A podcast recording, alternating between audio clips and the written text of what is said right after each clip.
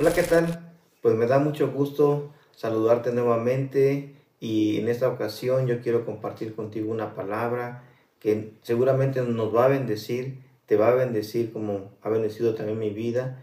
Y está en el libro de Isaías capítulo 44, verso 2, empieza diciendo así, así dice el Señor, hacedor tuyo. encontramos una verdad en este versículo que, que nos hace entender que no somos obra de la casualidad, sino que Dios nos formó a cada uno de nosotros. Somos su creación, somos sus hijos y Él es nuestro Padre. y el cual te formó desde el vientre y el cual te ayudará. Dios nos formó a cada uno de nosotros y establece un principio. Dice que Él nos va a ayudar eh, en cada momento y en cada etapa de nuestra vida. Sigue diciendo, no temas, siervo mío Jacob, y tú a quien yo escogí. Y Él nos declara una verdad. Él declara que Él, Él va a cuidar de nosotros, que no tengamos temor, que no tengamos miedo, porque Él nos escogió. Dios nos escogió a cada uno de nosotros, Él nos formó y Él es nuestro Padre, nuestro Hacedor. Y en el verso 3 declara otras, otros principios y otras promesas. Dice, porque yo derramaré agua sobre el sequedal. ¿Eso qué significa?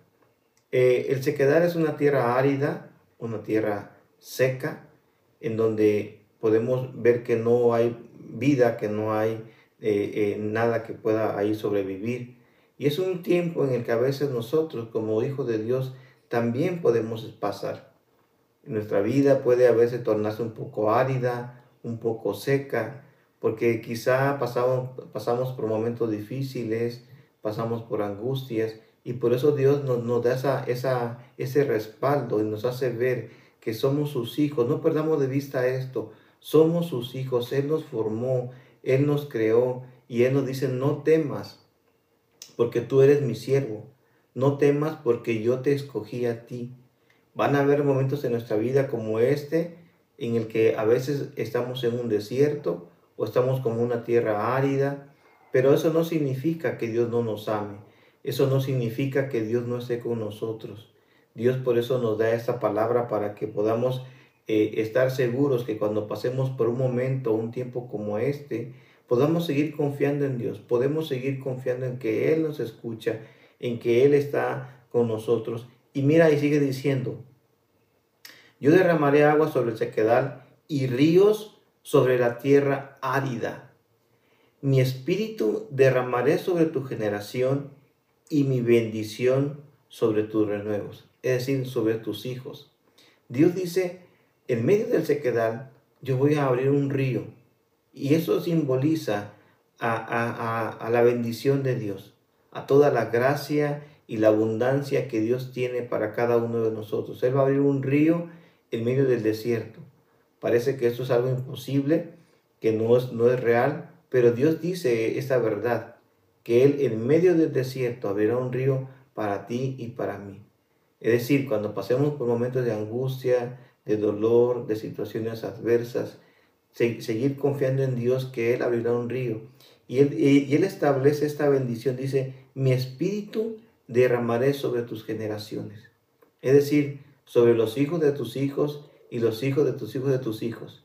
Pero no solamente se queda ahí, también dice que Él derramará su bendición sobre nuestros hijos, sobre nuestros renuevos.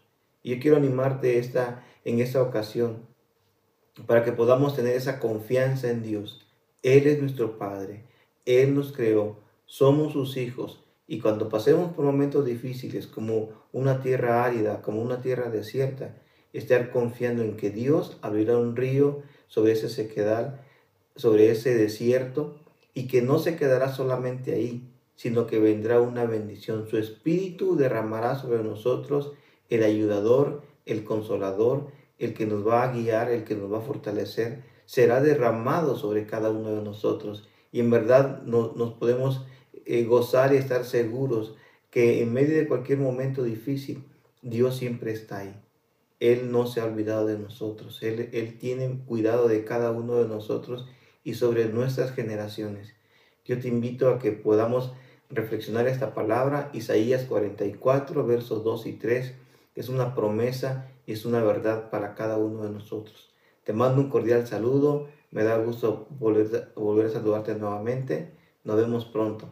Hasta luego.